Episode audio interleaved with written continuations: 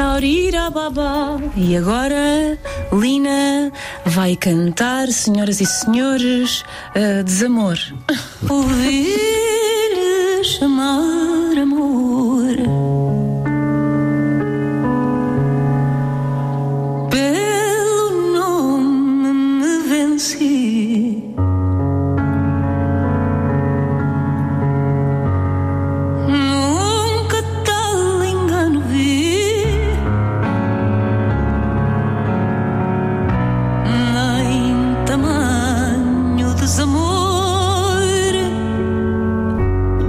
Laurence. Bonjour Julien. On parle ce matin de Fado Camões, le quatrième album de Lina, une artiste qui a déjà consacré tout un album à Amalia Rodriguez, la voix du Fado portugais.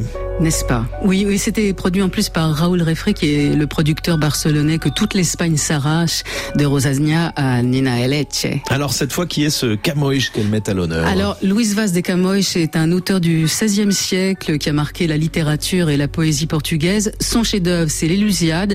Pour vous mettre un peu dans, dans, dans l'histoire, ça a été écrit à peu près à la même époque que Mignonne, Allons voir si la rose de Pierre de Ronsard. Voilà, ça situe, on est en pleine période Renaissance. La vie de, de Camões est d'ailleurs assez mouvementée. Oui, il cherche encore sa mère. Il a été élevé chez une nourrice. Me faites pas rire. Euh, c'est un amoureux et conduit. De fait, on l'a envoyé de force faire le soldat au Maroc. Il a perdu un œil.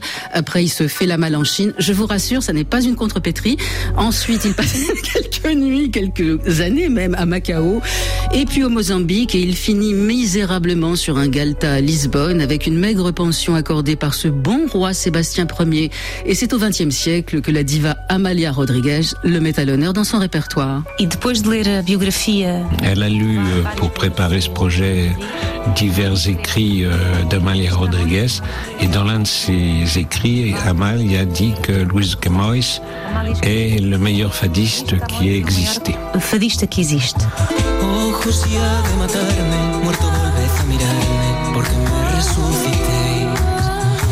Ojos ya de matarme, muerto volved a mirarme, porque me resucitéis.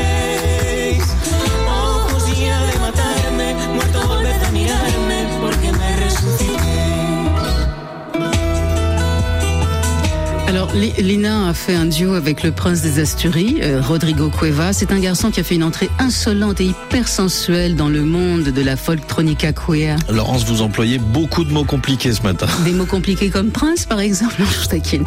Euh, oui, alors Lina s'est s'entourer après Rodrigo Cuevas et Raoul Refré.